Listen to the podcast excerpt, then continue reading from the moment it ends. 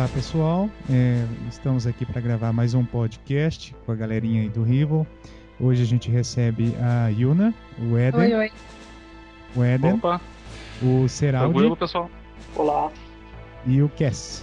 Oi. A gente vai falar hoje sobre Resident Evil 2. É, é um jogo bacana, né? Pra variar, vocês adoram, vocês amam, principalmente o, o Leon, né? E a gente optou falar por Resident Evil 2 hoje. é, pulamos, pulamos o remake, né? A gente prometeu é, continuar o podcast com o remake. E vamos continuar com Resident Evil 2, porque vem Operation Recon City aí. E como ele reconta algum- alguns fatos, algumas partes do Resident Evil 2, a gente optou por ele.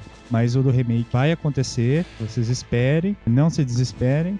é, e tenham dó da coitada da Lola, que a gente introduziu no blog lá numa postagem, viu? Já que a gente tá falando de Resident Evil 2, a gente não pode deixar de falar como que isso tudo começou, né? O Resident Evil 2 foi anunciado muito pouco tempo depois que Resident Evil 1 foi lançado, né? Resident Evil 1 foi lançado em 96. E aí, no final desse mesmo ano, final de 96, Resident Evil 2 foi anunciado na Tokyo Game Show. E o lançamento estava lançado para o final de 97, né? E nas primeiras imagens de divulgação, o jogo seguia o mesmo padrão de Resident Evil 1, né? Com um casal como protagonista, no caso o Leon e a Elsa Walker.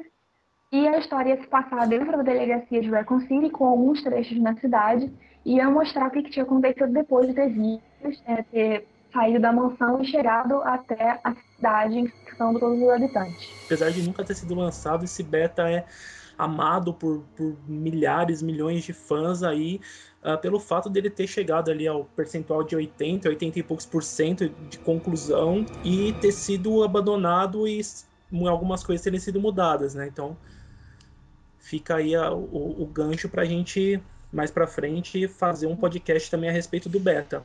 O Resident Evil 1,5 a gente ainda não vai tocar nele, ah, que é um projeto que foi abandonado num ponto avançado antes dessa criação do Resident Evil 2. Isso aí, o Mikami surtou, resolveu largar o jogo e meter as fichas e refazer tudo do zero, no que a gente conhece que é Resident Evil 2. Só que tem tanta coisa, existe tanto material desse 1,5 que a gente nem vai entrar no assunto agora e vamos tocar mais pra frente. Vai ter um podcast especial só pro 1,5 e vocês não vão mais ouvir nada, não vão saber nada por trás disso até daqui um bom tempo quando a gente fizer esse podcast.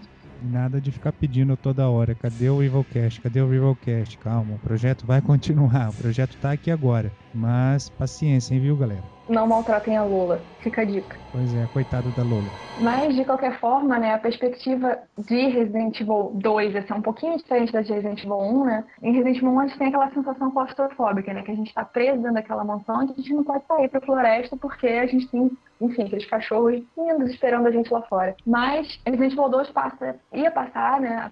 A, a proposta era passar a sensação de que a gente não tem pra onde ir, né? Porque a cidade está toda infectada e o lugar que a gente achava que seria seguro não tá, que é a delegacia. Então, ainda que existisse essa diferença dessa perspectiva, o Resident Evil 2 ainda é uma coisa meio segura, assim, porque a gente vê que ele mantém muitas das coisas de Resident Evil 1. Pra começar, o casal protagonista, né? Depois que a Elsa foi descartada, a gente ficou com a Claire e com o Leon. E aí a gente tem até a organização da delegacia lembra um pouco a mansão, né? Tem aquele hall enorme, que é sempre seguro, nenhum monstro entra ali, então se a gente tiver no sufoco, a gente pode correr pro hall porque ninguém vem atrás da gente. Portas trancadas com tipos específicos de chaves, né? Que no Resident Evil 2 são os naipes do baralho, e no Resident Evil 1 é, armadura, espada, elmo, o, o personagem de confiança duvidosa, né? Que a gente sempre fica com o pé atrás.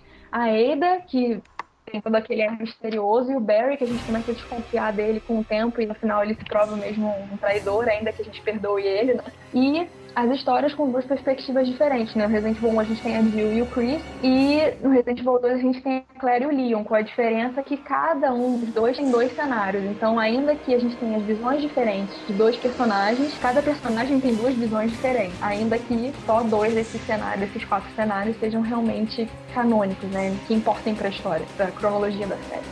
Tem mais uma coisinha que eles uh, repetem do Resident Evil 1 que são os medalhões, o do lobo e o é da verdade. águia, se não estou enganado. Eles reutilizaram muitas coisas. Teve a desculpa do Mikami largar de fazer o 1,5, porque ele estava muito parecido com o 1 e fazer o 2. Daí ele vai lá e me coloca mesmas quatro chaves. Tu tem os personagens, que é um casal. Um tem um isqueiro, o outro tem um lockpick. É muita coisa que se repete. Eu, sinceramente, eu não sei o quão parecido estava com o 1 para ele ter mudado tanto assim, até assim, aquela arquitetura toda ostentosa e tal, até isso ele acabou meio que voltando atrás. E a gente vê muitos dos conceitos do primeiro jogo inseridos no segundo. Isso aí é bom para ficar para dica para o pessoal que fica assim, nossa, como Resident Evil 5 parece com Resident Evil 4, meu Deus, tem tanta coisa igual.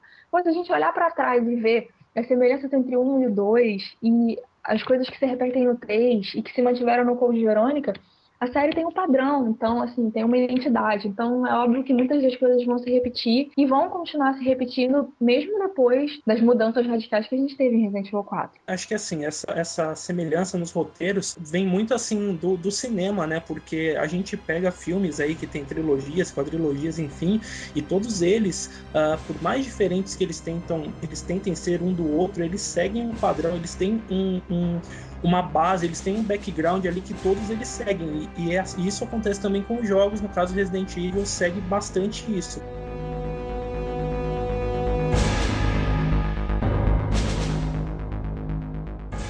O Resident Evil 2 é aquele jogo que o que ele destoa bastante do primeiro, que o primeiro ele é muito focado no terror. Tu tá na mansão abandonada, é cheio de zumbi, você não sabe muito o que está acontecendo. Só que isso acaba no fim do jogo e pro 2 Uh, muitos segredos já estão revelados. O que, que acontece? Eles têm que criar mais mistério e mais conspiração. Daí com isso entra a Eida, que é uma espiã que ninguém sabe que é. Foi citada no primeiro jogo por detalhe, que ela é parte de um código que tem que ser utilizado. E isso é só o começo do, dos furos que a gente tem na série. O 2 foi o primeiro grande furo que eles tentam aumentar a história e deixam muitas pontas soltas e amarram as coisas de forma muito estranha. Mas eu acho que o ideal é justamente fazer isso, porque se você fizer uma coisa muito fechada, todo jogo, assim, o primeiro tem uma história muito fechada. O dois, ele abre muitas portas. Então, assim, o, o que é importante disso é que com o sucesso de Resident Evil 1, o Resident Evil 2 foi proposto logo em seguida. E ele não podia ser fechado, porque se a série fez sucesso, eles tinham que deixar uma brecha para um terceiro, para um quarto, deixar muitas perguntas ou deixar muitos furos que podem ser resolvidos depois é essencial para deixar o jogador aguçado e para fazer as pessoas procurarem um próximo episódio. É, aliás, a série só faz sucesso até hoje por causa disso também, porque ele tem muitas pontas soltas, então a gente fica discutindo, a gente fica brincando aí de falar sobre Resident Evil e sendo que a coisa é muito mais séria do que a gente pensa. O planejamento deles é muito grande para chegar até o, o jogo final que a gente tem em casa. Eu vou fazer uma citação a mais um jogo abandonado do Resident Evil. Nem chegou a ser jogo. Nesse meio tempo, enquanto a Capcom se espantou com o sucesso do primeiro Resident Evil, uma coisa que eles tentaram fazer foi o Resident Evil Dash, que seria a sequência do 1, é um grupo que revisita os escombros da mansão. A ideia é basicamente essa, não vai além teria alguma coisa a ver talvez com plantas, mas a matéria foi citada muito rapidamente numa entrevista em 96 ainda, depois do começo do sucesso, para mostrar como a Capcom não tinha noção do que eles iam fazer na sequência. Para daí entrarem e ter todo o rolo de fazer o 1,5, fazer o 2. É só mais um que, que a gente também nunca vai ver nada. Eles não faziam ideia do que iam fazer, porque eu acho que eles também não esperavam o sucesso que a série fez, né? Que o primeiro jogo fez. Esse tempo que a Capcom ficou perdida aí, com o sucesso do Resident Evil 1, que eles não esperavam tal, uh, no 2 isso já não acontece, porque assim, o lógico seria seria eles fazerem um Resident Evil 2 com os personagens que sobraram da mansão. Mas acho que justamente para deixar mais pontas abertas para novas continuações, novos, novos jogos, eles trouxeram tudo novo. Inclusive, a infecção é uma infecção diferente, né? A gente não tem mais a, a, o foco do, do, Resident Evil 2 não é a infecção pelo, pelo T-vírus, assim, pelo, pelo vírus G, né? Que é o D-Virus que é, foi criado pelo Birkin. Então, parece que assim, a Capcom, quando fez o 2, já esperava que ele repetisse o sucesso do 1 e fez isso pensando para que ele tivesse como uh, trazer mais sequências para ele, sem fechar o, o que o 1 já tinha feito. Essa mudança de personagens, eu não sei se foi. Uh, se a Capcom não viu como talvez uma falha ou algo parecido, porque eles pararam de introduzir novos personagens. O máximo que eles fazem é: foi pro 3, traz um de volta e daí coloca novos. Eles começaram a se basear sempre dessa forma. No Code Verônica, mesma coisa.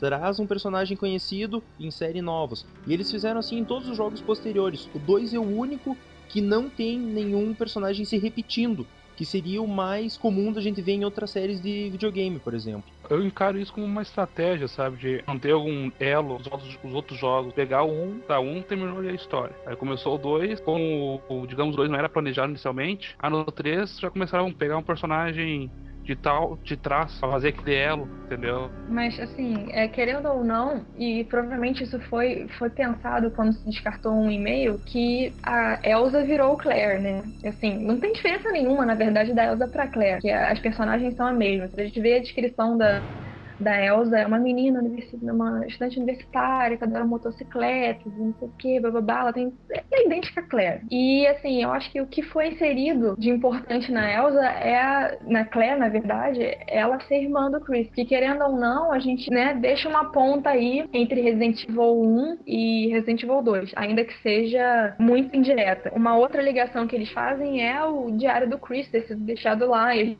fica sabendo que ele não tá mais em Raccoon City porque ele foi pra Europa investigar a sede da Umbrella e que ele descobre que a Umbrella tá fazendo revírus e tal. Então, assim, é, eles conseguem criar um, uma história entre os dois jogos, não fica uma coisa tão repartida quanto parece. Se você prestar atenção à história, existe uma coisa que aconteceu ali no meio, e o 3 corrobora isso, né? Porque o 3 é meio simultâneo ao 2, mas na verdade ele começa antes do 2 e termina depois do 2. Eu acho que que rola isso, né? Eles tentaram, não tentaram fazer dois blocos soltos, ainda que, que fossem personagens completamente fora do contexto do um. Mas existem links, assim, entre as duas histórias. É realmente uma continuação.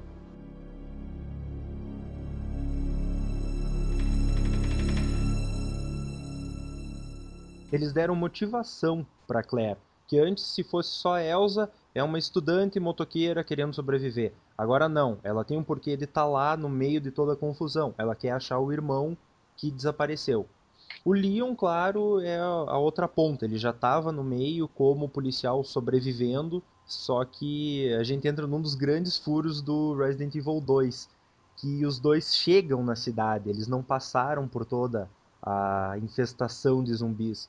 Eles caem de paraquedas no meio da cidade infestada. Cansa eu de acho um pouco falho. Também, eu também, assim, eu também acho, mas assim, tem gente que fala assim, ah não, porque a barricada não era, a barricada não era na cidade toda. Peraí, gente, tem uma infecção, o vírus está transformando as pessoas em zumbis, você não vai conter a cidade inteira, você não vai fechar todas as, todas as estradas, todas as entradas e saídas da cidade. É, é meio estranho pensar que teria como alguém entrar se a cidade está sob quarentena, se o governo, não sei se o governo, acho que o exército, o exército fechou a cidade, que é você que é advogado, né? Tem um file lá que fala que a cidade está sob lei marcial. Eu, assim, não, não, vou dizer com certeza, mas acho que lei marcial ninguém pode entrar e ninguém pode sair, não é não? É mais ou menos por aí. Então, teoricamente, o Leon e a Claire não poderiam ter entrado. Eles teriam encontrado uma barricada e o exército ter falado da meia volta, não entre aqui. Não, Mas, eles, é, eles passaram na única falha ao cerco da cidade, que era a estrada principal. É, logo a estrada principal. Como é que pode a estrada principal? E outra, o Leon chega lá, quietinho, não tem ninguém, não vê ninguém, nada acontece. Pô, você tá cheio de zumbi, tá cheio de morto-vivo atrás de, de, de, de, comida. A primeira coisa que eu ver é a movimentação, ir atrás de alguma movimentação, não é? Agora ele chega, não tem ninguém, não vê ninguém, e de repente ele vê a Claire, manda ela baixar e fica por isso mesmo. É, enfim, é uma série de outras falhas, mas que a gente ninguém vê, ninguém vê. A gente prefere jogar, né? What was that? What are these things? All right, that's far enough. Don't move.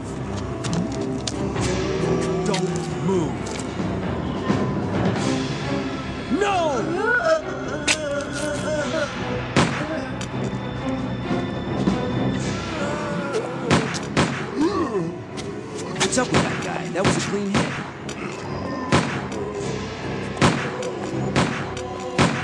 I'm running ammo here. Wait! Don't shoot! Get down! O jogo se passa em 29 de setembro de 98, né? O T-Vários ele se propagou e a gente tem uma polêmica, né, nessa propagação. Teoricamente, essa propagação teria sido feita por ratos numa contaminação da água, do esgoto, e, e, chegado até a cidade. Agora, como que isso chega na cidade é um mistério, né? E até, até onde vai essa contaminação? A Yuna, a Bruna, ela mexe com isso, bastante lida com essa parte biológica. É, é possível contaminar a água, as pessoas tomarem água contaminada e, se, e, e ficarem com vírus mortal? O que acontece, na verdade, é que aí, o Birkin está produzindo o G-Vírus né, no laboratório subterrâneo. E aí o, o Perkin não quer entregar o G-Vírus para a Umbrella. Ele é pesquisador da Umbrella, mas ele não quer entregar o vírus. Né? Na verdade, eles começam a negociar diretamente com o exército e com o governo a vender o vírus, né, para vender armas biológicas e né, esquece a Umbrella como intermediária nisso aí. E a Umbrella quer pegar o que é dela, né? Tá usando meu dinheiro para pesquisar, tá usando as minhas instalações, qual é? Cadê, cadê o meu din-din, né? E aí, então tá bom, Birkin, você não vai entregar, a gente vai mandar o nosso esquadrão de elite pegar. E aí eles mandam a USS, que tá aí no Operation Recon City, né, invadir o laboratório do Birkin e eles vão lá roubar, roubar não, né? Pegar. Pegar o G-Vírus, né, do Birkin e nessa, né, o esquadrão do Hank, né, sob liderança do Hank, eles entram no laboratório e pedem para o Burke entregar as amostras de G-vírus. E ele se recusa e acontece um... O Birkin se precipita, o, o soldado também se precipita ele acaba atirando no Birkin. E eles fogem com a maleta, só que na maleta não tem só G-vírus. Né? A, a maleta tem amostras de G e de T. E aí o Birkin usa né, o G-Vírus, que a USS é super competente, né, eles levam todas as amostras, menos uma que está com o Birkin, que ele usa nele mesmo, né, e, enfim, se transforma num monstro e vai se vingar, vai atrás dos soldados da USS que roubaram o G-Vírus dele. E aí, enfim, nessa perseguição nos esgotos, ele mata os soldados e muitas amostras acabam caindo, né? Porque o que liga o laboratório à delegacia, à cidade, é um caminho através dos esgotos. E aí, nessa, as amostras caem, né? O, o Birkin quebra várias, enfim. E aí os animais, né? os ratos, as baratas que vivem no esgoto acabam se contaminando e, de acordo com o jogo, né, esses animais carregam o vírus para fora. Só que assim, a transmissão, assim, falando uma questão de realidade, né, a transmissão através de rato de um vírus que é transmitido por mordida ou por contato de sangue, de saliva com sangue, é muito improvável. A gente teria que imaginar ratos mordendo pessoas na rua. Seria meio, meio estranho, meio preocupante, assim, tipo, os ratos estão atacando as pessoas na rua. Ia ser uma coisa que chama muita atenção, não ia ser uma infecção silenciosa. Então, assim, existe a possibilidade disso ter acontecido também pela água. Só que uma infecção pela água muito poucas, são muitas, muito poucas as pessoas que escapam, né, de uma, de uma infecção pela água, porque não tem como, né? Você, todo mundo numa cidade consome a mesma água, toma banho na mesma água, então não tem como. Inclusive, se eu não me engano, eu posso falar uma besteira muito grande, mas alguns files falam sobre questão de contaminação na água, mas a gente não trata isso como, como um fator principal. Mas assim, eu acho que antes dos ratos, a água ia ser muito mais importante para uma doença que abrangesse assim, tantas pessoas né, de uma cidade. Só através dos ratos, eu acho, e só através dos ratos e de pessoa para pessoa, eu acho muito pouco provável para ser uma coisa tão explosiva assim. É, seria mais provável que algumas cobaias da Umbrella tivessem fugido do laboratório, tivessem deixado escapar de Sim. propósito para detonar, por exemplo, pô, nós temos todo um ambiente de pesquisa aqui na cidade. Se alguém descobrir que a gente tem esse ambiente de pesquisa aqui, vão nos detonar. Aí eles deixam escapar alguém na mata. Aí a gente volta para a história do Resident Evil 1. Deixa escapar alguns na mata, é, manda a equipe dos Stars lá para é, é, investigar essa bodega, né? Elimina os Stars de, de, alguma forma, né? A gente sabe que o, Wesker depois teve uma relação com isso também. É, só que as cobaias continuam soltas lá, né? Então, por exemplo, alguma cobaia dessa saiu da floresta, chegou na cidade, e começou a contaminar os outros, né? Um- uma pessoa doida, uma pessoa maluca, né? Ninguém vai acreditar que seja um zumbi morto-vivo, né? E um vai contaminando o outro a partir dessas mordidas, a partir desses, desses problemas aí. Que é muito pouco improvável, realmente, eu acho, que ratos ou que tenha sido uma contaminação pela água que o vírus eh, tenha chegado até a cidade. E eu também não acredito que seja pelo ar, que, porque hum, Resident Evil não trata disso, trata no filme. No filme você pode ver, ah, tal, eu joguei o vírus no ar lá naquela Red Queen do primeiro filme, já fazendo pontas com outras coisas, né? Mas no Resident Evil a gente vê que isso não é possível. Ou é de forma injetável, como o Birkin fez lá, falou, olha, vou, uh, minha criação me salvará, né? É, ou por, por mordida, por contato direto com outra pessoa que esteja infectada, né? Então é mais provável que a Umbrella tenha é, é, deixado algum desses dessas cobaias é, saírem é, e fazer tipo uma queima de arquivo depois naquele local. Mas isso é uma teoria da conspiração e tanto que eu não sei se eu tô muito certo disso. É uma posição mais minha do que do jogo em si. É, mas É, isso aí que, que você falou de a Umbrella ter deixado umas cobaias soltas, ter soltado de propósito, tem que ver que quando no Resident Evil 1, quando eles entram na mansão, ficam os cachorros lá fora. Então esses cachorros poderiam ter muito bem é, ido em busca de comida tal e ter chegado na cidade e terem também colaborado com a, com a, com a expansão da, da infecção, né? O 2 não aborda tanto isso. Tudo bem, o 1 um começa justamente com isso, né? Estão acontecendo os assassinatos esquisitos na floresta e aí os estados vão investigar. Né? E, e é muito estranho, assim, tipo, acontecendo assassinatos estranhos na floresta e a gente manda a equipe de elite. Né? Por quê? Mas enfim, o Resident Evil 1 começa com essa coisa, né, de que alguma coisa estranha está acontecendo na floresta. O 2, eu acho que ele não pega tanto isso. O 3 tem alguns files que falam disso, de pessoas que estão com uma, uma doença que dá uma coceira estranha, né? Que as pessoas sentem muita coceira na pele, que a doença é caracterizada por isso, né? O começo da infecção é as pessoas sentem coceira. E o Outbreak fala muito disso, né? De que é, um, foi encontrado um cadáver na beira do rio, uma pessoa que foi é, escalar a montanha, viu uma criatura estranha, o amigo do Jim, né, o Jim Chapman, aquele pior personagem do mundo no Outbreak, um amigo dele que trabalhava com ele no metrô é mordido por uma megabyte. Então, assim, tem várias vários indícios, assim, files que a coisa estava chegando na cidade, não só através dos ratos, mas por incidentes na- nas redondezas, né, na periferia da cidade, e até através do metrô e os ratos se contaminando, enfim. Mesmo assim, ainda penso que a água, assim, se a gente for encarar isso com, com um olhar mais real, a água teria que ter, ter sido um fator importante. né? Mas daí, daí a gente pensar que justamente os protagonistas sobreviveram, né? Jill não se infectou, o Chris não se infectou, o Barry não se infectou, né? Mas enfim, a- o Leon e a Claire não, não contam porque eles não estavam na cidade no pico da infecção.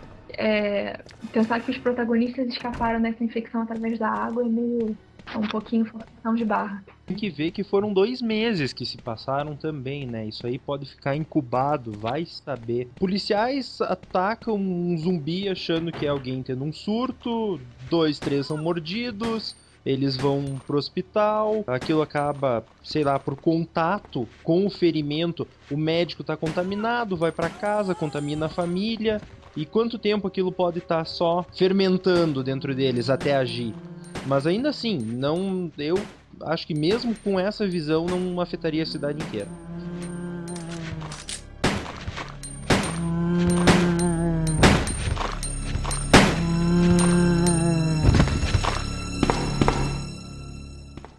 Going on?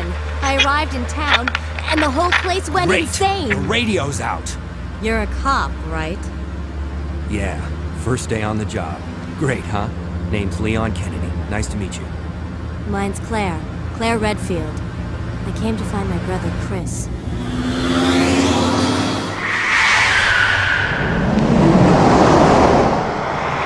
Bom, mas e aí? Né? Os caras voltaram da mansão, né? A Jill, a, é, a Jill, o Chris e o Barry voltaram da mansão. E eles não ficaram calados, porque eles descobriram muita coisa lá, né? Então a primeira coisa que eles se propuseram a fazer foi denunciar a Umbrella pro delegado, né, pro Brian Irons. E aí eles entregaram relatórios, né, etc, pro Brian Irons, denunciando a Umbrella e denunciando o Wesker, né, que estava morto, na verdade, denunciando todas as atividades e que a gente, que eles tinham um policial, né, o capitão né, dos Stars era da Umbrella, então eles tinham uma pessoa de importante na polícia que na verdade estava infiltrada pela Umbrella e aí eles tentam passar isso pro delegado e ele ignora, parece não dar importância, né? E por que que isso acontece, né?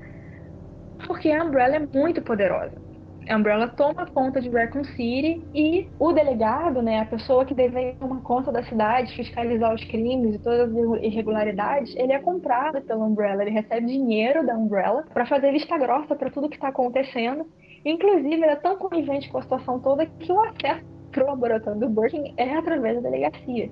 Né? Então, o Birkin, a Annette, né, a esposa dele, tem contato direto com o delegado, né, com o Brian Irons. Eles dão, né, um, um cala-boca para ele todo mês, né, um dinheirinho especial, né, direto da Umbrella, para que nenhuma investigação ocorra e qualquer suspeita que surja ele abafe e etc. E nisso, os Stars se revoltam, né, com aquela com a situação de estão com as mãos atadas, né, eles não têm a quem recorrer.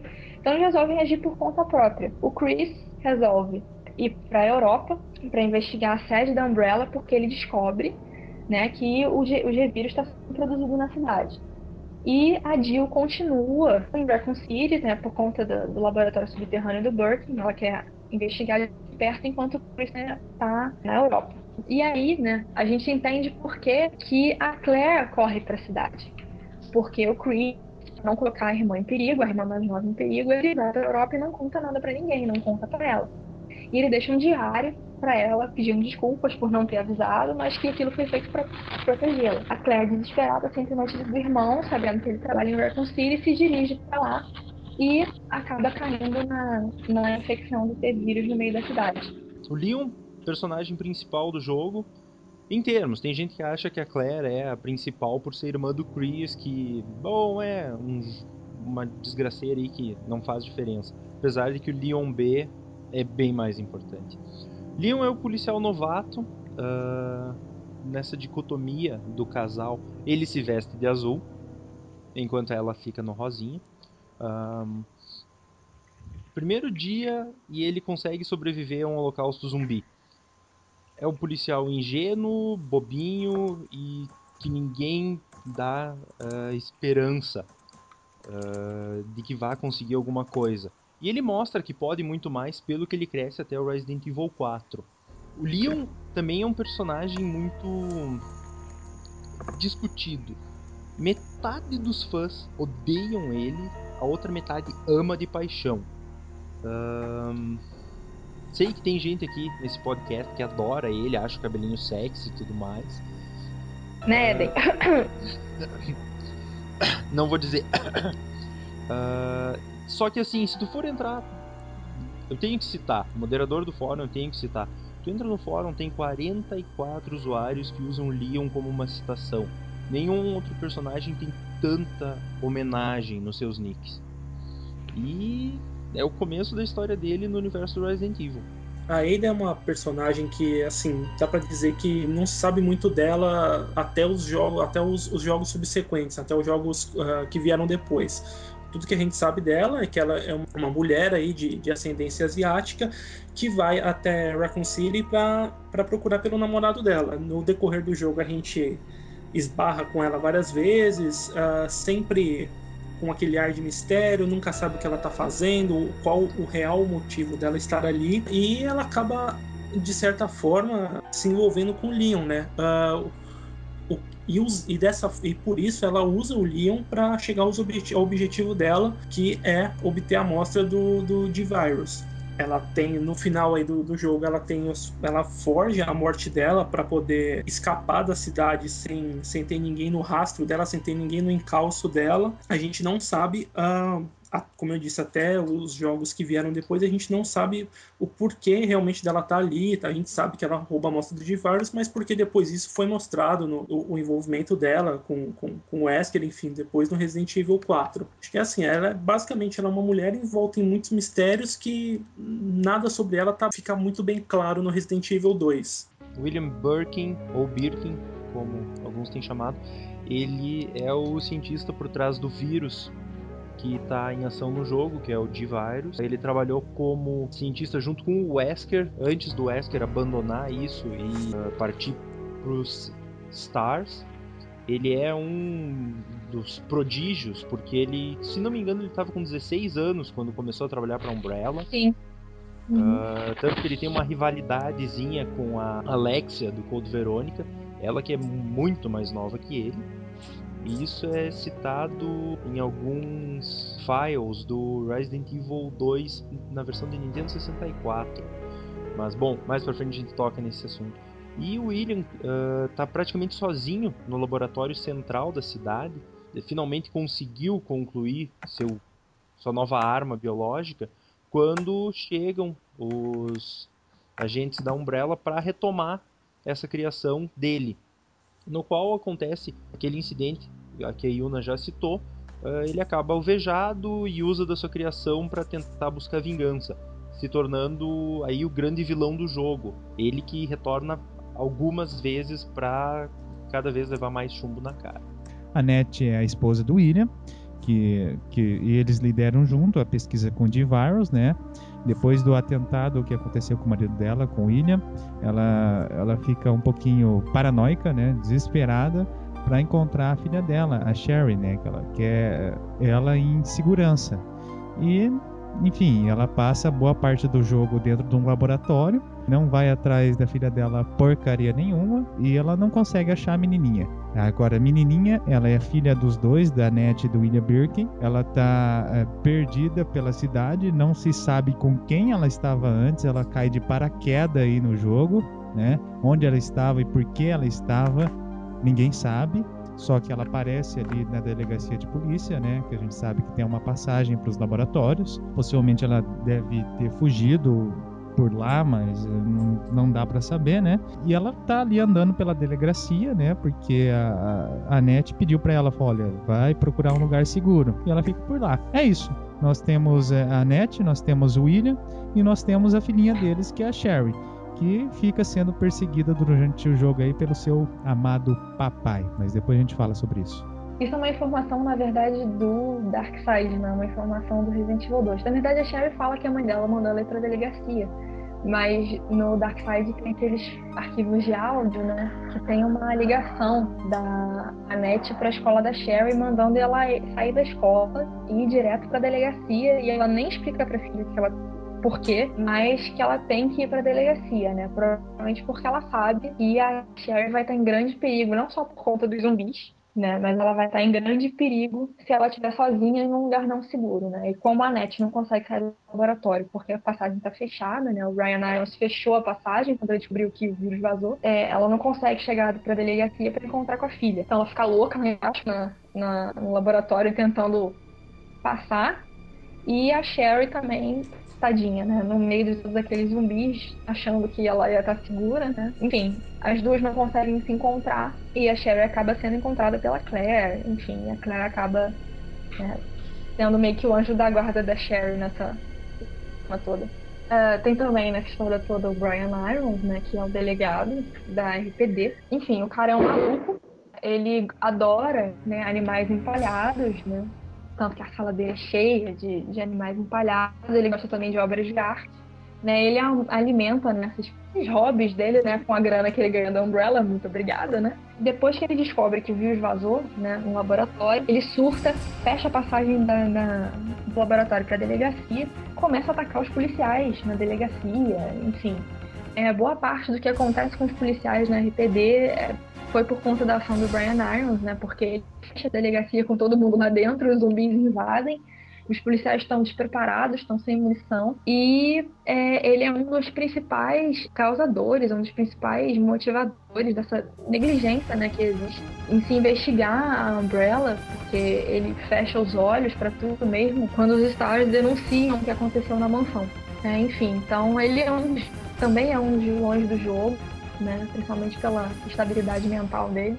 Enfim, é um personagem interessante, com um background bizarro, mas é um personagem interessante. É, inclusive assim, uh, tem, se não me engano, tem um file no, no, no Resident Evil 2 uh, ah, em que ele fala que, que ele trancou todas as saídas da delegacia, que era para os policiais não conseguirem escapar tal. Mas nesse mesmo file, acho que se não me engano é o diário do chefe, alguma coisa assim, não estou lembrando o nome exatamente. Ele fala depois que ele que ele desistiu, ele, ele não vai mais deixar o pessoal só trancado, e que ele vai sair à caça de todo mundo.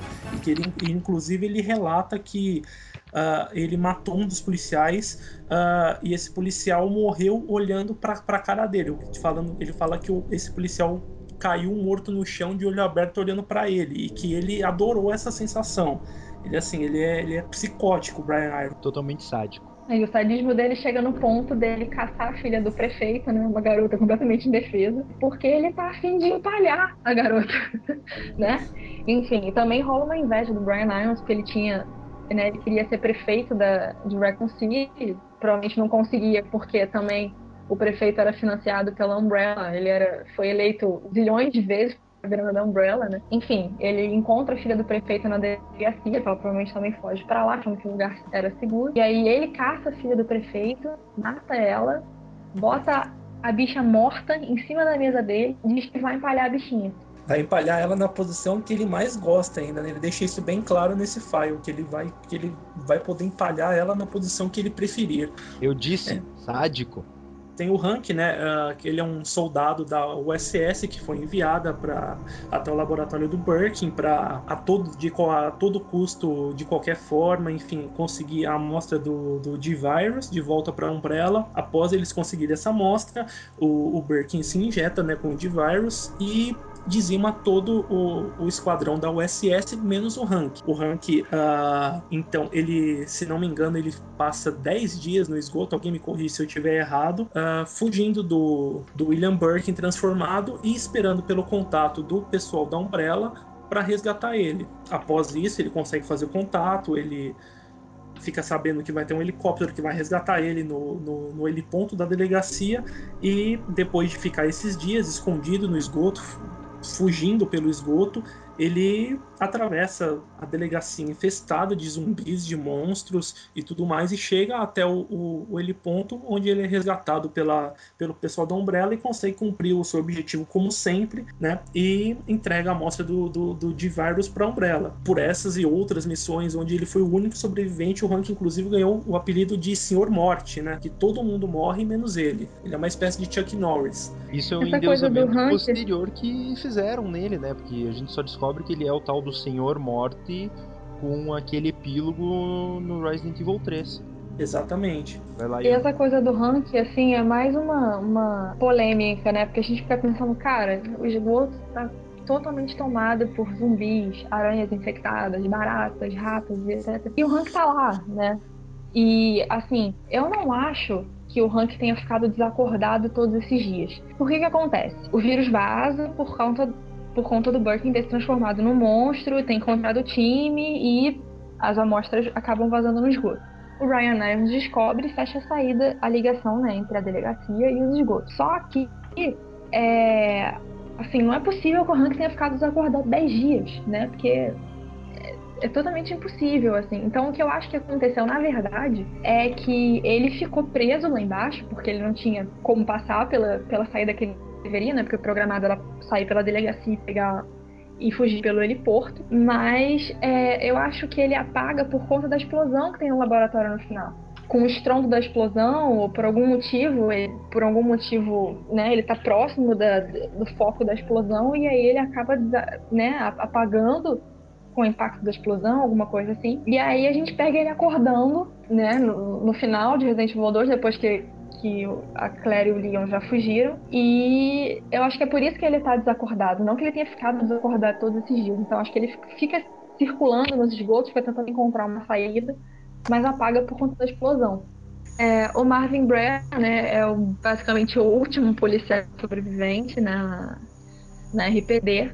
O Leon encontra ele, era um, inclusive era um dos policiais que iam receber o Leon, né, no primeiro dia de trabalho dele. É, o Leon encontra ele já muito ferido, já seriamente ferido, né. Enfim, pela batalha com zumbis. O Marvin, sabendo, né, que, que ele ia se transformar num zumbi, ele se tranca numa das salas da, da delegacia, né? Enfim, a gente precisa fazer toda uma manobra para conseguir voltar naquela sala, porque o Marvin sabe que vai virar um zumbi, que sabe que ele tá infectado.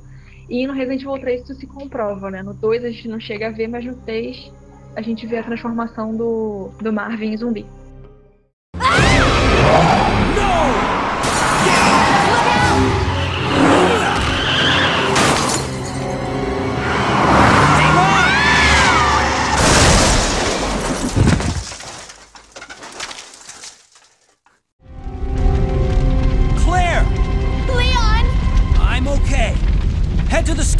I'll meet you there.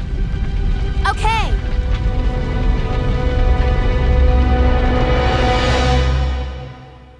Bom, a gente vai falar agora então da história em si, né? do- dos acontecimentos de Resident Evil 2 e situar isso, ah, de- quais são os cenários certos de cada um dos personagens ah, e por que que eles são os cenários certos, né? Bom, a gente, a gente tem o, a- o, o Leon e a Claire chegando na cidade, né? Eles se encontram ali casualmente, né? Num ato de muita sorte de ambos, né? Eles estavam no mesmo lugar na mesma hora. Ah, o Leon ajuda a Claire a fugir de um zumbi que estava perseguindo. Ah, eles trocam algumas palavras. A Claire entra no jeep do Leon e eles rumam em direção à RPD. Nesse caminho, ah, um caminhão com um motorista zumbi louco atrás deles vai em direção desenfreado, bate neles ah, e nesse momento eles são separados porque houve uma explosão e cada um foi para um lado. Aí que começa a se definir a ordem correta dos cenários, que é Claire A e Leon B. Por quê? Bom, o primeiro motivo, o mais babaca dos motivos é que é assim: o Leon é o motorista, a Claire é a passageira. Então, quando acontece a batida, a Claire vai para a direita, né, que é o lado do passageiro, que é aquele lado que ela passa pela loja do Kendo e tudo mais. E o Leon fica na esquerda, que é o caminho que a gente tem mais curto para RPD. Agora eu me senti babaca porque eu nunca pensei nisso, mas tudo bem. Nossa, é, eu, eu, na verdade, assim, eu demorei um pouquinho pra perceber isso, mas depois que eu percebi, eu me senti babaca também, porque é um negócio muito lógico. É, se você faz, por exemplo, Leon A e Claire B, é como se a Claire estivesse dirigindo o carro e o Leon fosse o, o, o, passageiro. Aí tem assim, tem mais alguns motivos que levam, alguns motivos, lógico, muito mais importantes do que esse fator passageiro motorista, que levam a, a, a ordem correta a ser Claire A e Leon B. Bom, primeiro, seguindo aqui pelo Claire A, a gente tem um, acho que é o, talvez o fator mais importante, pelo menos que eu enxergo assim, que é que no cenário Claire A a, a Sherry é infectada pelo William Birkin. Ela, o William Birkin deposita uma. Um embrião. deposita, isso, obrigado. Ele deposita um embrião dentro da Sherry né, por, como já foi citado aqui, ela, ter, ela ser considerada uma hospedeira perfeita tal. Então, esse é um dos motivos pelo qual o William Birkin estava perseguindo ela. A gente também tem, no, aí a gente tem no Leon B a, a, falsa morte da Ada, né? Porque uma vez que se, se você joga com o Leon A, a, a Ada morre de verdade. Afinal, não é humanamente impossível sobreviver a uma queda daquelas ali do laboratório da Umbrella, daquela ponte, daquela passarela, enfim. Assim, uh, a criação dos cenários, eu vou fazer uma comparação com o primeiro jogo. O primeiro jogo tinha aquela solução, é no mínimo estúpida, uh, de que um, quem você não está jogando ficou o tempo inteiro preso numa cela. Dessa vez não. Se tu escolhe um, o outro fez o caminho inverso, que vai ser o cenário B, e claro, vice-versa. É, e também, assim, é, eles se cruzam várias vezes, né, durante o percurso. Eles se cruzam, eles têm a comunicação ali pelo rádio, que eles estão uh, em constante comunicação para saber onde um tá, onde um outro não tá, enfim, qual, como é que tá sendo a situação deles. Uh... O legal disso é que a gente tem uma, no, uma noção de simultaneidade, né, dos dois cenários. Eles estão acontecendo ao mesmo tempo e eles são complementares e são realmente duas visões de uma mesma história. No Resident Evil 1 a gente não tem isso, porque assim, no Resident Evil 1 é até difícil a gente dizer qual dos dois cenários é canônico. Né? O cenário do Chris é importante porque o Wesker morre pelo Tyrant, né? ele é atravessado pela garra e tal, mas no cenário da Jill tem a questão da traição do Barry, que também é super importante. Então, assim, ainda que os dois cenários sejam complementares, eles não são simultâneos. Então, meio que um anula o outro. Não dá para você considerar só a história da Jill porque o Chris tá preso, não dá pra considerar só da, do Chris porque a Jill tá presa. É complicado. Já no, no Resident Evil 2 a gente tem essa coisa legal de os dois estarem vivenciando a história né, juntos e vendo lados diferentes da história. Né? E no fim das contas tudo se complementa acho uma história só com a passagem do Leon e com a passagem da Claire. É, tanto as histórias se complementam que cada, cada um tem, tem uh, enfrenta monstros diferentes, for, uh, fases de mutação diferentes do William Birkin, né? Se não me engano, acho que, acho que a gente não chega a enfrentar uma, uma mesma mutação do William Birkin com, nos dois cenários, né? Não, eles alternam direitinho. Primeira vez no cenário A que for encontrado o Birkin, é a primeira vez que ele está sendo enfrentado. Daí, na primeira vez no cenário B, é a segunda vez. E assim uhum. segue, se sobrepõe direitinho. E é bem assim, isso também é legal porque o Leon chega depois na delegacia, ele chega depois da Claire na delegacia, porque quando a Claire chega, o helicóptero ainda não bateu e o Tarant ainda não chegou e o helicóptero ainda não bateu. Quando o Leon chega, o helicóptero já tá batido no, no topo da, da delegacia. Então, assim, é, provavelmente ele dá uma volta maior, né? Porque ele entra pelos fundos e ela entra pela frente. Então, existe até uma diferença de tempo, né? E até faz sentido ele encontrar tudo do Leon acontecer depois do que acontece com a Claire. Que ele entra depois, né? Entra depois da delegacia. É, apesar de, de no fator distância ser mais curto, o caminho que o Leon faz até a delegacia do que o caminho que a Claire faz, você já chega encontrando uma porta trancada, né? Com o Leon. Com a Claire, é. não. Com a Claire você já entra direto. Com o Leon, não. Com o Leon você dá de cara com uma porta trancada. Aí você tem que correr atrás da chave e tudo mais. Então, isso faz com que o Leon chegue depois na delegacia do que a Claire. E como você falou, ele, ele já encontra lá o helicóptero batido. Logo que ele entra, um pouquinho antes dele entrar, o Tyrant é, é solto ali na delegacia, né? Através pelo, pelo, pela Umbrella, enfim. Alguém já percebeu que o espaço aéreo de Raccoon City ninguém controla, né? Porque é helicóptero para tudo quanto é lado. Alguém já contou quantos helicópteros passaram em todos os jogos só na cidade? Nossa, é, é, o, é, o, é, o, é, o, é o clichêzão, né? Um dos clichêsões, assim, do, do Resident Evil. É helicóptero, precisou de alguma coisa, é helicóptero. Quer uma pizza, chama helicóptero. Só é verdade, no Resident Evil 2 deve ter uns 5. Tem o helicóptero. O helicóptero de resgate, tem o helicóptero helicóptero do Tyrant, tem o helicóptero que busca o Hank, e tem um helicóptero do Sergei, isso é no Umbrella Chronicles. Tem um helicóptero do Sergei que tá levando a Red Queen, e que a Ada aproveita para fugir. Então, ainda tem o helicóptero do Barry, que vai buscar a Jill, olha só. é verdade. E num dos finais pode ser o helicóptero do Nikolai. Exatamente, então pode ser um helicóptero a mais ainda. E tem também o helicóptero que o Nemesis abate na Clock Tower. Raccoon City é praticamente uma Nova York, né? Tem um helicóptero para cada 10 habitantes. São muito rico lá, gente. Outra história. É, então, uh, eu estava explicando uh, a ordem correta e o porquê dessa ordem correta, os, fatos, os fatores que levam a essa ordem correta. Bom, como eu falei, uh, é Claire A e Leon B por quê? Porque no, dessa forma, a Sherry é infectada pelo William Burke, a Ada morre falsamente nos braços do Leon, uh, também na batalha final do Leon contra o Tyrant, a gente tem a Ada jogando a Rocket Launcher, uma vez que se você joga o cenário uh, B com a Claire, quem joga essa Rocket Launcher supostamente é a Net, porque como a Ada morreu, a única mulher com uma silhueta parecida com a da Ada que tem é a Net. Então, supõe-se que é ela que joga a Rocket Launcher. E também uh, essa ordem é correta porque Uh, sendo assim, no cenário A, a Annette morre atacada pelo William Birkin transformado. Confirmado isso até pelo Darkseid, né? Que mostra a Annette morrendo pelo William mesmo. Exatamente. Bom, então a gente entra na delegacia com pelo cenário Leon B. A gente vê a cena onde o Tyrant é o helicóptero da Umbrella joga o Tyrant lá, joga a cápsula do Tyrant na delegacia. Uh, e o objetivo do Tyrant uh, é recuperar uma amostra do G-Vírus. O Tyrant passa o jogo inteiro perseguindo Leon e Ada por quê? Jogando Claire A e Leon B, Uh, a Sherry, que, que tem um medalhão que tem uma amostra do G-Vírus, ela perde esse medalhão, ela deixa esse medalhão cair e a Ada pega esse medalhão e carrega esse medalhão com ela até o final do jogo. Então, por esse motivo, a gente tem sempre o Tyrant perseguindo o Leon e a Ada, porque em muitas partes, ou eles estão praticamente juntos ou estão muito próximos. Ah, sim. Tem uma coisa importante também do, do né?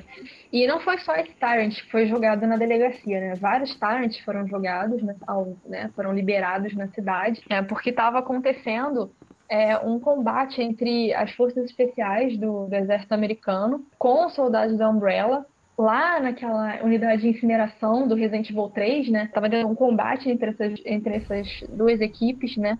Pra impedir que William Birkin fugisse de Raccoon City. Porque o Birkin estava sendo protegido pelo exército, né? Estava tendo negociações com o exército, e aí é, ele ia fugir da cidade com apoio do exército. E a Umbrella vai lá também para impedir a fuga dele, né? E nessa, a Umbrella vai lá para uma forcinha, né? Enfim, para os soldados da Umbrella é, ele envia alguns Tyrants, inclusive no Resident Evil 3, a gente vê né, alguns cadáveres de Tyrants ali espalhados naquela parte final, que a gente tem que matar o Nemesis, a última forma do Nemesis. E, e é, isso aí também é provavelmente uma das coisas, né? E provavelmente não, eu espero muito que seja uma das coisas que sejam aproveitadas em Resident Evil Raccoon City, né? Que seja mais uma é, inserção da, da, da história, né? De, mesmo, né? De Resident Evil, porque o jogo tá super descaracterizado, né? Tem muito pouco de Resident Evil aí. Mas é uma das coisas que eles podem puxar em Resident Evil vai conferir, né? O combate entre o exército e as forças especiais da Umbrella, né? E aqueles Tyrants no meio, provavelmente daria uma fase super legal em Resident Evil Reconciliation. Bom, então, uh, assim como, como a gente tem uh, o Tyrant perseguindo o Leon e a Ada por conta da amostra de, de, de vírus que está em posse da Ada, uh, no cenário Claire A, a gente tem William Burke, que passa praticamente o jogo todo perseguindo a Sherry, que é a filha dele, porque ele precisa de uma, uma pessoa com compatibilidade genética para passar um embrião do D-Virus à frente. E tanto isso é necessário que quando uh, ele deposita esse, esse embrião do D-Virus, por exemplo, do Brian Irons, uh, a gente tem o nascimento de uma aberração, que é o D-Adult Body, né? O, o, o William Burke passa o, o jogo perseguindo a Sherry, até que ele consegue, por fim, implantar o embrião na Sherry ali na, no esgoto, se não me engano, logo depois ou um pouco antes da parte que a gente enfrenta o crocodilo. E por conta disso, dali em diante, além de escapar de, Raccoon, de Raccoon City, um dos objetivos da Claire é também dar o antivírus para Sherry para que ela não se transforme em algo próximo com o que se transformou William Birkin. E a Claire, né, para salvar a Sherry, ela no laboratório ela consegue fazer uma vacina, né? Produzir uma vacina que, na verdade, a gente fica naquela expectativa porque a gente não sabe se vai realmente funcionar para reverter os efeitos do, do G-vírus no corpo da Sherry. E aí nessa nessa história toda a gente tem assim uma das maiores pedidas, um dos maiores mistérios e uma das coisas que ninguém nunca resolveu e que nenhum fã da série se conforma, né? O que aconteceu com a Cher depois disso? O Wesker's Report tem duas versões, na verdade, né? Uma versão que a primeira versão lançada falava que o Wesker estava com a Sherry, né? Que ele achava que tinha algum potencial nela e aí ele a gente não sabe como colocar as mãos na Sherry. E na segunda versão essa, essa parte foi simplesmente omitida, né? provavelmente porque a Capcom não explorou isso, né? nem o Dark Side Chronicles explorou isso, então é, a Capcom deve provavelmente ter preferido omitir essa parte. E aí no Dark Side Chronicles a gente tem uma semi-explicação, né, que o, o Leon fica com a Sherry, na verdade, porque a Claire que correr atrás do irmão. Nessa eles são, é, na verdade o Leon procura o, o, o exército, né, procura o governo, e aí o Leon é obrigado a se tornar agente, etc. E a gente vai para Resident Evil 4. Mas a Sherry, né? Na verdade, rola uma chantagem ali pro Leon, né? Você entrega ela pra gente e trabalha pra gente, né? Ela sabe muito, ela sabe tudo o que aconteceu lá embaixo, né? Provavelmente o nosso envolvimento e a nossa omissão sobre o que estava acontecendo com a Umbrella pode vir à tona, pelo que essa garotinha sabe. E né, ela foi infectada pelo G-vírus, né, um vírus produzido pela Umbrella, e né, foi curada. Então ela tem anticorpos para o vírus. Né? Então o governo americano se mostra interessado nela, mas a, a, partir daí a gente não sabe mais nada dela. Muita gente queria que ela tivesse aparecido em Resident Evil 5. Muita gente pensou que ela podia ser a menina do, a mulher do tubo, mas na verdade era Jill. Né? enfim, e até hoje a gente fica nessa sem saber o que realmente aconteceu com a Sherry. É, e uma curiosidade, assim, é, é, é, totalmente off, assim, mas segundo os, os, dados, os arquivos da Sherry, ela tem a mesma idade da, da Sheva, né? Da Sheva Alomar do Resident Evil 5, assim, é uma curiosidade estúpida, inútil, mas uh, é a prova, assim, de que ela poderia ter sido aproveitada de alguma forma. Ah, atualmente ela seria uma mulher já, e é. por que não, né? Ver a Sherry num, num jogo. Mas a Capcom preferiu, ah, deixa a Sherry lá, né? Fazer o quê? botar a Sherry no bolso do que dar alguma explicação coerente. A Sherry tinha um potencial legal para ser uma vilã, né? Ia ser engraçado, assim, a gente ver aquela menina toda indefesa e tal, ela se transformar numa vilã, né? Até porque, pô, os pais dela eram pesquisadores. E vamos combinar que em Resident Evil toda criança e todo adolescente é prodígio, né? A Rebecca se forma com 18 anos, o Wesker é cientista-chefe com 18, o Birkin é um crânio com 16, a Alexia com 10 anos nem se fala, né? E, enfim, né, já que a gente tem muitos gênios em Resident Evil e a Cher é filha de dois, né? Não custava nada ter puxado um lado meio maléfico, meio vilânico, assim, né? Na Sherry. Ia ser uma. Sei lá, pra mim ia ser uma visão interessante, mas a Capcom preferiu fazer de conta que ela nem existe mais. A Capcom então... preferiu vestir ela feito pato Donald, isso sim. Sério, ninguém nunca comenta daquela maldita roupinha de marinheiro que ela usa. É muito clichê, é muito clichê uma criança vestida daquele jeito troncho. Uniforme da escola, pô. Sim, nossa, escola da Marinha, né? escola dos anos 50, né? Não, e é ridículo, assim, uma menina de 12 anos que se comporta feito uma garotinha de cinco, assim. E é muito irritante, gente. Vamos, assim, tudo bem, a Sherry é fofa, a Sherry é isso, a Sherry é aquilo. Mas não é dizer que vocês não xingam ela até a última geração quando você correu, correu, correu, correu e você descobre que ela tá lá atrás, agachada no caminho. Ai, que ódio que eu tenho. Nossa, eu tenho vontade de voltar e dar um chute nela. Maldita. Tô muito raiva, eu tô reclamando da Ashley, eu tô reclamando da burrice da Sheva mas irritante quando você descobre, assim, você, você vai, você tá, ela tá lá atrás, aí você clica na porta. Você não pode deixar a Sherry sozinha. Cadê essa maldita garota? Tá agachada lá atrás. Por quê? Porque você agachou assim? Você não pode correr. Tá agachada fazendo cocô, parece, né? Parece mesmo. Até quando eu jogava com a minha prima, a gente falava, não, não, não, volta, volta, a Sherry tá cagando. Você escutou a Sherry cagando lá atrás. Deixa eu brincar com vocês também. É, aí, aí a gente Aí a gente tem que voltar para limpar a bunda dela e seguir o jogo adiante, né? Bom, a, após o momento aí que o, que o Birkin injeta a, o embrião na Sherry, uh, ele continua vagando pelo esgoto e continua cruzando com, no, no, caminho da Claire e do Leon. Uh, acontecem sucessivas batalhas, se não me engano, ao todo entre Leon e Claire são seis batalhas, seis formas diferentes de William Birkin. Uh, e ele sempre, ele sempre volta, ele sempre volta. Você acha que matou, mas ele sempre volta numa transformação mais bizarra ainda, no maior, com mais braços e, e, e com mais vontade de te trucidar. Até que no final, uh, depois de entrar no vagão do, do trem lá com, com, a, com a Sherry, você tem que enfrentar ele uma última vez com a Claire, que você vai até o, o final do vagão, você vê que ele virou uma gosma bizarra. Essa é a última forma dele, onde finalmente, depois de levar um tiro de rocket launcher, de levar um monte de bala, ele se transforma numa aguinha que, que derrete e escorre pelo vagão. Aliás, assim, é, já você comentou eu queria entender o que se passa na mente de uma pessoa que desenha o inimigo com o William Birkin, né, na forma final. Porque, assim, enfim, aquela maçaroca com trocentos olhos, tentáculos e aquela boca que eu já vi pessoas dizerem as partes mais. as partes anatômicas humanas mais absurdas que vocês podem imaginar, né? E menos limpas.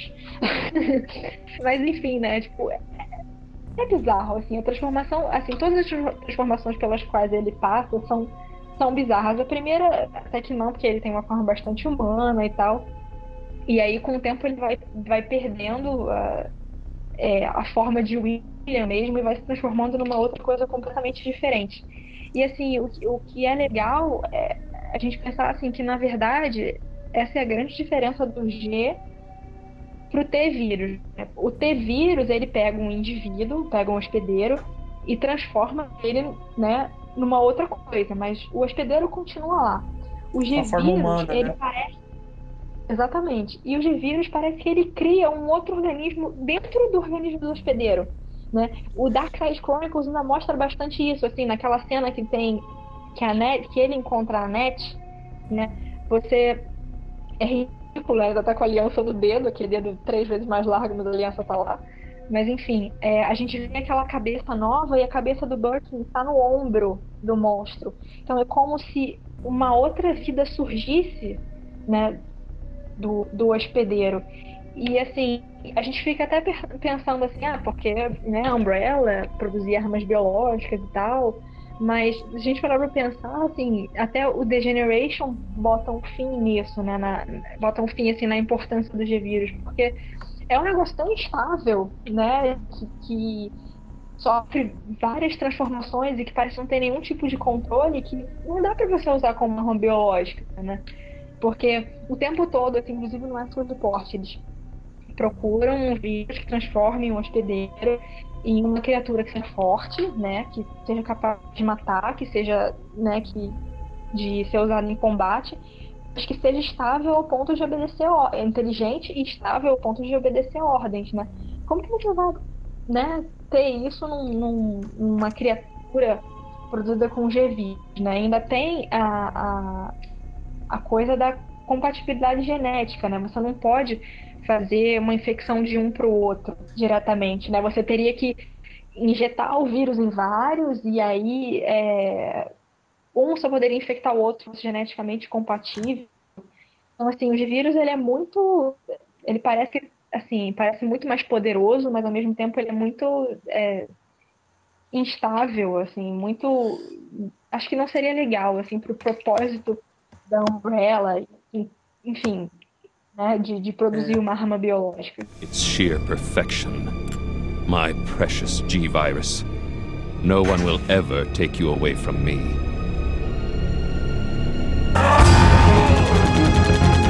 What, what was that? Something's wrong. Let's check it out. Over there! Shoot! Eat this, you freak! I'm stopping it! What is this thing?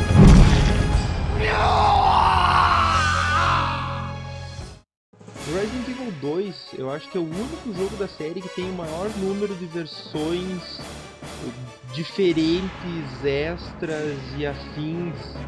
Uh, foi a to total e completa expansão que a Capcom fez da, da franquia. Que depois, pro próximo jogo, eles já se reduziram. Ficou só com um lançamento no PlayStation, daí saiu pro Dreamcast, com toda a calma. Teve Uh, para começar, a Capcom tem uma mania de não só lançar jogo, como refazer o jogo e lançar com o DualShock, o TrialShock e por aí vai. Desculpa, eu lembro de. Eu lembro de. Eu lembro. Não só lembro como eu joguei praticamente todas as versões do Resident Evil 2. Bom, além da, além da clássica, né, que a, que a gente vem discutindo tal, a gente tem a versão DualShock, que uh, na verdade não adicionou tanta coisa assim à, versão original. A versão DualShock saiu inicialmente para o PlayStation 1 uh, ah, e posteriormente ela foi lançada uh, para o GameCube e através da PSN para o PS3 e para o PSP. A grande diferença do, da versão do DualShock em relação à versão anterior é que a gente tem um extra nela, que é o Extreme Battle, que é um minigame onde você escolhe entre Leon, Claire, Ada ou Chris. Uh, cada um deles tem as suas armas específicas, mas o objetivo comum deles é o mesmo, que é percorrer o caminho entre o laboratório da Umbrella até a RPD e o objetivo desse, desse minigame é achar quatro bombas que estão espalhadas pela RPD e desativar essas bombas para que a RPD não exploda e, por consequência, você não exploda junto. Bom, tem também o, o The Fort Survivor, né, que é o, é o minigame do rank, que você começa a jogar com ele quando ele acorda no, no, nos esgotos ali da, da, da, entre a delegacia e o laboratório da Umbrella. E o objetivo é simples, é atravessar a, a, a RPD infestada de, de monstros, de likers, de zumbis, aranhas, e tyrants, inclusive, e chegar até o heliponto para ser resgatado pelo, pelo helicóptero da Umbrella. Eu não joguei Resident Evil 2 muitas, muitas. Assim, joguei muitas vezes, mas não tanto quanto eu joguei os outros jogos. Cara, eu acho The First Survivor uma das. Assim, é um, um, um modo extra difícil, assim. Você olha, assim, acha que tem até bastante munição, que no começo ele é meio enganoso, assim, você acha que vai conseguir levar. Mas, cara, tem umas partes, assim, que juntam três, quatro leakers. Você olha, assim, uma sala tem, tipo, dez zumbis. E num jogo, né, no PlayStation 1, que ele é meio, assim, ele não é muito dinâmico, né? Vamos combinar que os primeiros jogos não são, né, tem aquela movimentação bem, bem truncada, bem difícil, e aí, assim, você tem que estar bem treinado no controle para desviar de alguns zumbis. E, assim, a munição é meio contadinha, então. E só tem paulada no meio do caminho, não tem parte fácil, não. E, assim, a, e o The Force Survivor é legal porque ele é, é um desafio, né? Não é um modinho extra qualquer, né? Ou não é como, por exemplo, o Mercenaries que você vai enfim, você tem o seu objetivo, mas hoje você tem aquela coisa do tempo e tal, tem o seu ranking no final. Mas assim, pra você conseguir passar o The Force Survivor todo é um. é bem dificinho. Né? Não, é bem difícil, inclusive assim, como você, como você falou, ele é bem enganoso, porque você, você começa o jogo e você olha o seu inventário, você tem lá trocentos tiros de, de handgun, você tem a shotgun, você tem a magnum, você fala, pô, tô feito, né? Vou passar tranquilo.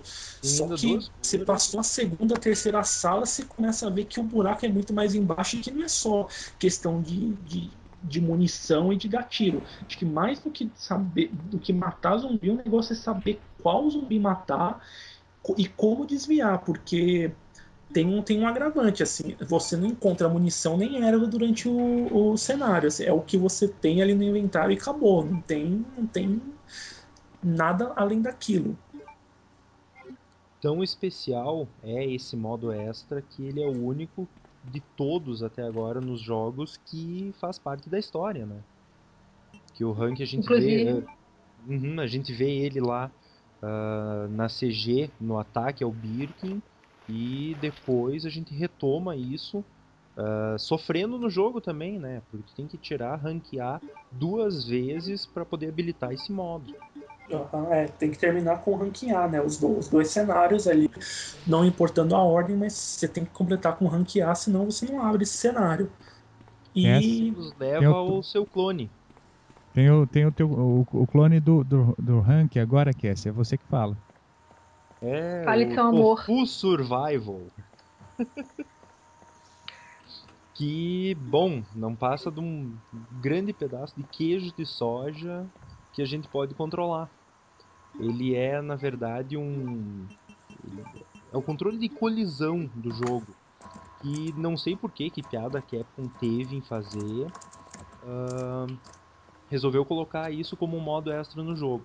Que também não é facilmente habilitável são seis vezes, todas com ranking A, para poder abrir e poder desfrutar. Que é basicamente o mesmo cenário do rank, só que jogando com um pedaço de queijo branco gigante. Uh, que, que vai tá ficando vermelho. Exato, conforme sofre dano. Que só tá armado com uma faquinha. Ele tem uma faquinha e o resto dos itens dele são de cura. Uh, é muito difícil. Eu consegui chegar na metade do caminho.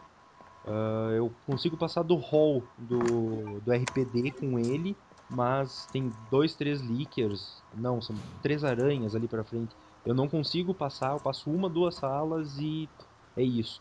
E jogando ele que eu consegui acabar o modo do rank, porque tu aprende a entrar numa sala, dá só uma viradinha para um lado, que tu sai correndo, desvia de um zumbi e assim vai indo. Fica treinando com o Tofu fica muito mais fácil acabar o cenário do rank. E... É, até porque assim, o, o, desculpa te interromper, o Tofu também ele é, mais, ele, é mais, ele é mais fácil dos zumbis agarrarem do que o rank, né? Então, se você consegue desviar com o Tofu, com o rank fica até moleza. Tem a versão Platinum também do Resident Evil 2, que foi lançado para computador e para Dreamcast. Uh, e essa versão uh, Platinum ela traz dois modos diferentes de jogo, que é o jogo original, né, o jogo comum, uh, só que num, num, modo mais fácil, que é o Arrange Mode, que se não me engano ele traz inclusive metralhadora com munição infinita no, no baú.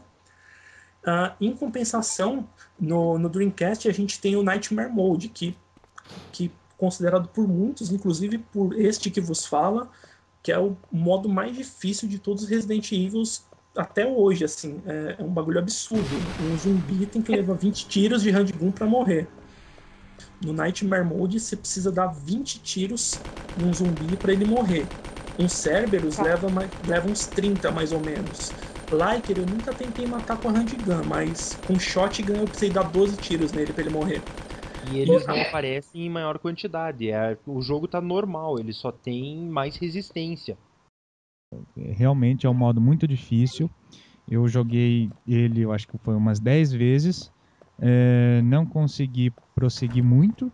Nem Fiquei eu. com uma puta raiva da Capcom, né? É, e abandonei. Nunca mais joguei. É, eu joguei algumas vezes, assim, eu, eu nunca fui, nunca consegui. Acho que eu nunca saí da delegacia também, eu nunca consegui chegar nem nos esgotos da, do, do jogo. É assim, é um bagulho absurdo de difícil. E também a, as munições e ervas, se não me engano, elas estão em menor quantidade também do que no, no jogo normal. Então, assim, é, é a dificuldade dele é um, é um bagulho absurdo, assim. E eu, particularmente, não conheço ninguém que tenha conseguido terminar o jogo no Nightmare Mode. Não sei se o pessoal que está escutando aí... a gente, se o é. pessoal que está escutando a gente aqui, alguém conseguiu, se alguém conseguiu, por favor, nos fale, porque. Por eu, favor, eu, nos eu, prove, mande o vídeo é, no YouTube. Exatamente. Que a gente quer coisa bonitinha. Vai ter, claro, sua menção honrosa no review. Exatamente, porque realmente, se alguém conseguiu terminar no Nightmare Mod, merece honras. Bom, enfim, aí continuando aqui nas versões do, do Resident Evil 2, Uh, além dessas duas, né, da, da, dessas três, na verdade, da normal, da DualShock e da versão Platinum, tem a versão do Nintendo 64, né, que para começar foi um negócio meio controverso, assim, porque todo mundo se questionava como é que a Capcom ia comprimir dois CDs, né, aproximadamente 1 GB e 300, 1.3 GB e um cartucho de Nintendo 64 que tinha capacidade máxima de 256. Inclusive, assim, Resident Evil 2 é o cartucho, é o maior cartucho de Nintendo 64, não em tamanho, mas em capacidade de dados. E mesmo com essa compressão absurda que foi feita, uh, o jogo teve algumas melhorias em relação ao original.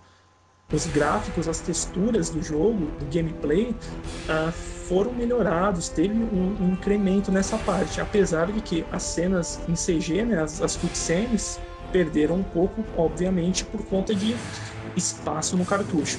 Isso é uma coisa que tem que ser dita dessa versão do Nintendo 64, que ela não é a DualShock, ela é a versão simplesinha do primeiro Resident Evil 2. Sim, que sim. Foi comprimida para ele.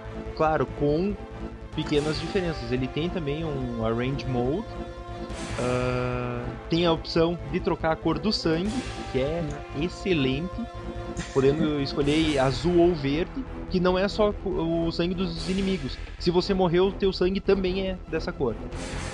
Uh, eu não e... sei se é a única, a única versão que tem que tu pode dar tiro na tela.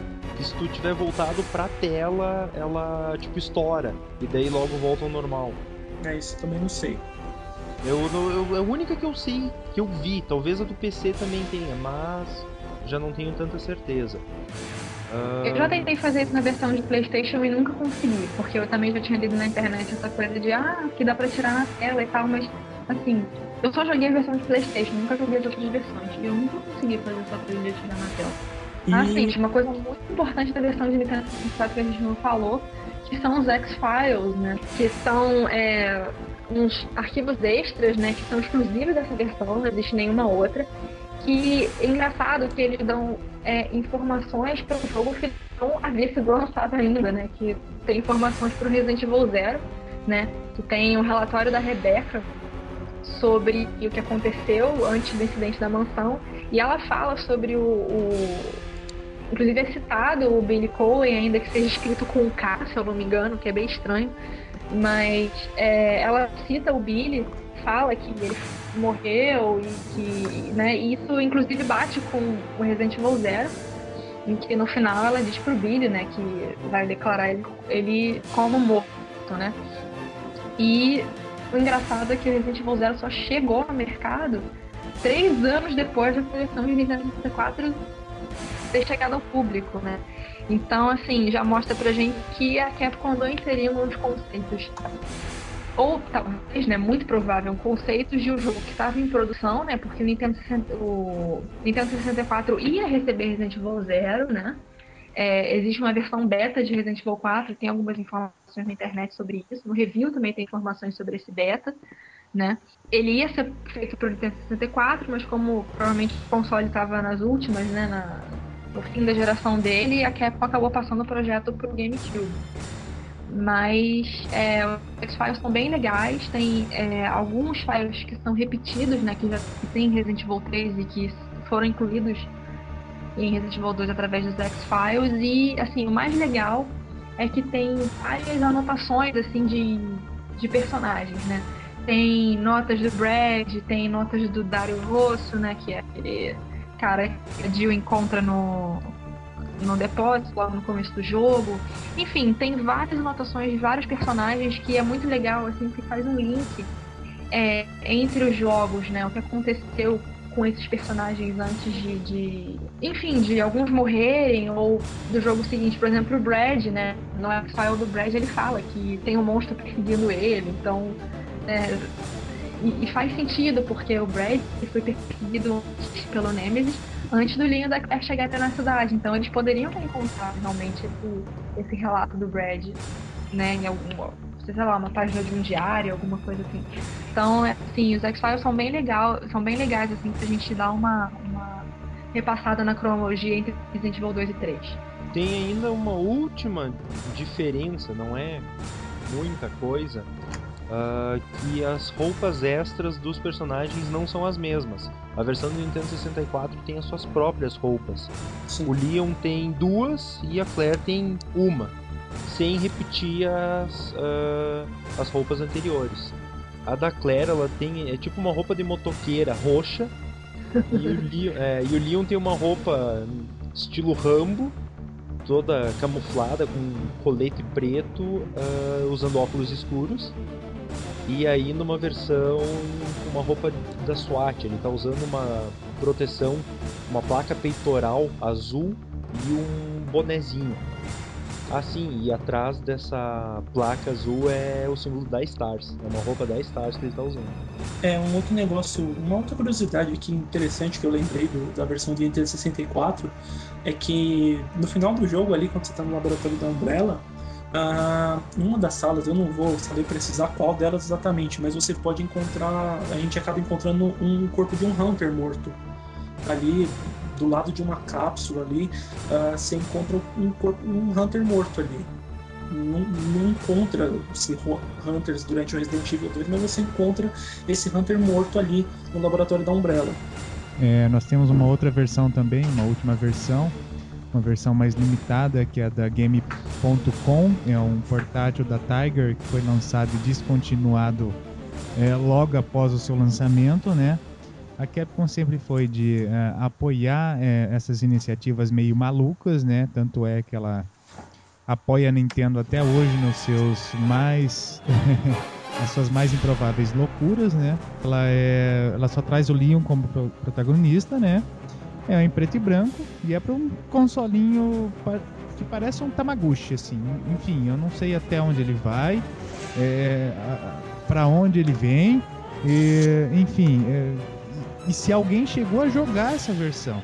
Inclusive é bem, é bem difícil achar informação sobre essa versão na internet. Assim, eu, eu pesquisei bastante coisa assim, de diversas formas, eu não achei nada muito concreto, nada muito. nada que se aprofundasse muito sobre, esse, sobre essa versão, entendeu? É bem. É realmente um negócio bem obscuro. O pouco que eu achei, uh, as armas. O, o Leon sai com a handgun, ele pega a shotgun, acabou por aí. Uh, não tem nenhuma CG, por óbvio. É um NES, é simplesmente um NES sendo operado como portátil. Em preto e branco ainda em preto e branco, só que o cenário ele é um pouco. Ele dá aquela impressão do 3D do jogo original. Porque tu pode passar, por exemplo, de um lado para outro da tela, dá aquela mudança de câmera, ele faz isso. Só que muitas vezes tu muda de tela para cima de um zumbi, não tem o que fazer, ele pega. Uh, o jogo é todo truncado, o Leon só corre de um lado para o outro. Uh, o resto da movimentação ou ele sobe ou desce na tela. É bem precário. Só que começa logo depois de sair do carro. Tem que fazer todo o trajeto até a delegacia. E eu sei que tem uma bela parte dentro da delegacia. Mais do que isso, não tem vídeo no YouTube para ajudar.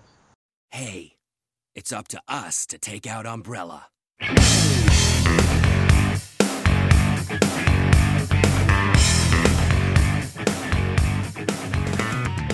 Pessoal, é, esse foi o Rivalcast. Vamos para as considerações finais. Bom, é, vou começar nessa. É Crazy aqui que está falando.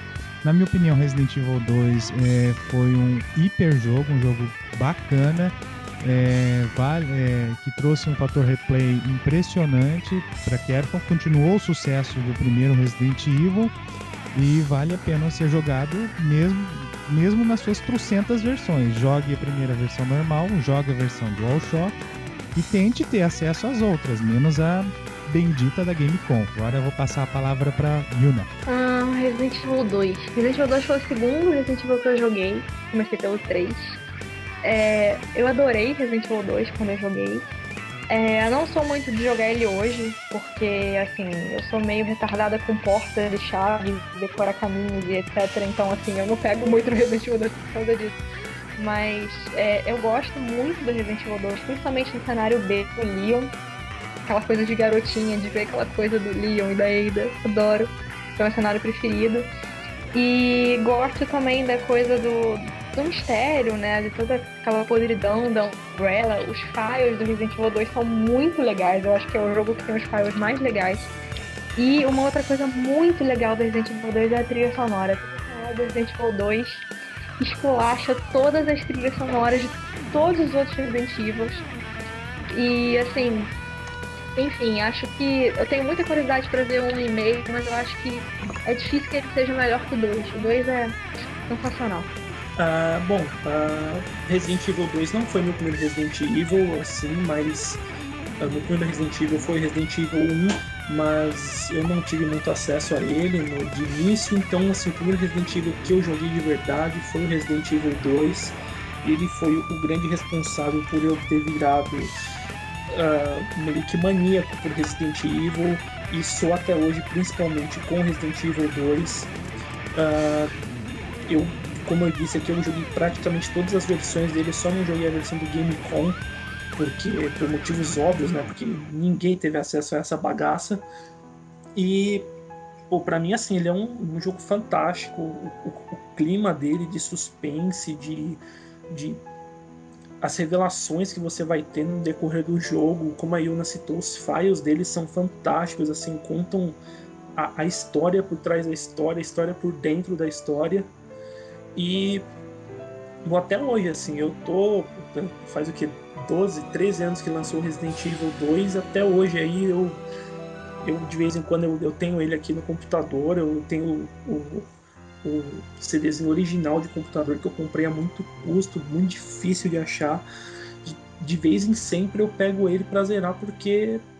Puta, eu, eu adoro esse, esse jogo e ao contrário da Yuna, eu adoro decorar chave, porta, caminho e. E é isso. Após essa sessão nostalgia do Seraldi, eu tenho que dizer que eu compartilho disso, tenho vontade, esse gosto por voltar e jogar, tenho também ele pro computador. Uh, já tive a versão do Nintendo 64, é extremamente divertido, eu considero um dos melhores jogos já feitos na existência. Uh, no fórum, a gente tem uma votação do Top Top Melhores Games. Resident Evil 2 é o líder. Ele tem o dobro de pontos que o terceiro mais votado. Tipo, é absoluto. Um, foi o jogo que expandiu. Resident Evil 1 foi muito bom. O 2 foi o que abriu a história, abriu o universo do Resident Evil, dando todo esse leque de opções que está sendo utilizado hoje em dia. Hum, sei lá, o jogo foi lançado em 98 e até hoje é muito foda. Eu acho que agora quem finaliza é o Eden. Bom, o Eden morreu. Brinks, né? O microfone dele quebrou, sei lá o que, boicotou o Eden. Mas assim, estou recebendo além uma mensagem, vou, vou aqui transformar em Chico Xavier e vou receber a mensagem do Eden sobre Resident Evil 2, né? Ele acha que é, Resident Evil 2 é o favorito dele, foi o primeiro que ele jogou. É, e foi, é o único jogo da série que não cansa ele, ele gosta de jogar várias vezes. E um comentário muito suspeito do Eden, né? O Eden tem umas paixões meio estranhas com personagens masculinos. Ele é meio apaixonado pelo Snake, de Metal Gear Solid, e pelo visto ele também é apaixonado pelo Leon, porque ele disse que o Leon ona. Então, né, enfim, eu discordo. Discordo dessa coisa do Leon, discordo daquele cabelinho, acho um absurdo aquele cabelinho. Gostava muito mais do Leon do Resident Evil 2, mas a gente detona ele no Resident Evil 4, no podcast sobre Resident Evil 4. Então, pessoal, a gente encerra agora o Rivalcast. Aqueles que ficam perguntando para uma próxima edição, ficam mandando e-mails para a gente, enchendo a nossa caixa, enchendo é, os comentários das notícias no blog sobre o novo Rivalcast. Eu peço que vocês tenham dó da Lola, viu? A Lola é nossa estagiária, a gente trata ela pão de ló. A Yuna, inclusive, ela quer adotar ela, mas eu não deixei. Ela tá, tá na frente do computador há já 10 dias só respondendo a esses dito cujo e-mails dizer pro pessoal ter um pouquinho de dó da Lula, né? Não ficar mandando vários e-mails repetidos. E-mail repetido vai pra Lula. O estagiário tem que sofrer, então e-mail repetido vai pra Lula. Né? Então, assim, a gente sabe que vocês perguntam pra caramba porque vocês gostam do trabalho da gente. Enfim, vocês querem um reviewcast novo. Mas, assim, não tem. É, não é periódico e a gente faz quando dá, né? Quando a gente consegue se reunir e, mas é uma coisa que, assim, não dá para deixar de fazer, porque além de ser uma coisa que todo mundo da equipe gosta de fazer, até eu me afastei da equipe, não consigo abrir mão de gravar o Rebocast, porque eu gosto muito de sentar com o pessoal do, do, site e conversar sobre Resident Evil, porque na verdade é isso que a gente faz, a gente se junta no Skype e conversa, né, e grava e vocês simplesmente escutam. E também, óbvio, também comentam, participam, dão ideias. E é assim, a gente gosta que vocês fazem isso, mas não sejam impacientes. A próxima edição vai sair. E as próximas seguintes, depois da próxima, vão ter todas as edições que vocês quiserem. Relaxem. Só esperem. E sejam pacientes. It's over. No. I have to find my brother. You're right. This is just the beginning.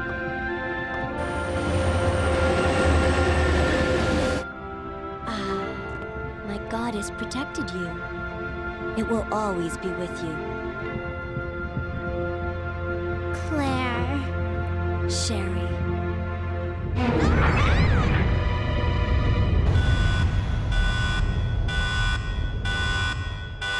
No Baiada do Inferno! Por meses eu tive que responder. Todo dia eu recebia quatro, Olha, 400 e-mails sobre a maldita porta do Resident Evil 2. Primeira vez que se chega no segundo andar, no RPD, tem uma porta que está trancada, um pouquinho antes daquele puzzle que a gente faz para pegar um dos rubis. Tem uma porta trancada, como é que abre? O que, que tem atrás daquela porta? Eu recebi tanta pergunta idiota sobre aquilo. Meu Deus do céu, abram o maldito mapa e veja. entra naquela sala, duas portas depois, você entra naquela maldita sala e a porta não abre em nenhum dos lados, ela tá trancada. A Sherry até foge pelo buraco que tem embaixo. Mas geografia é complicado.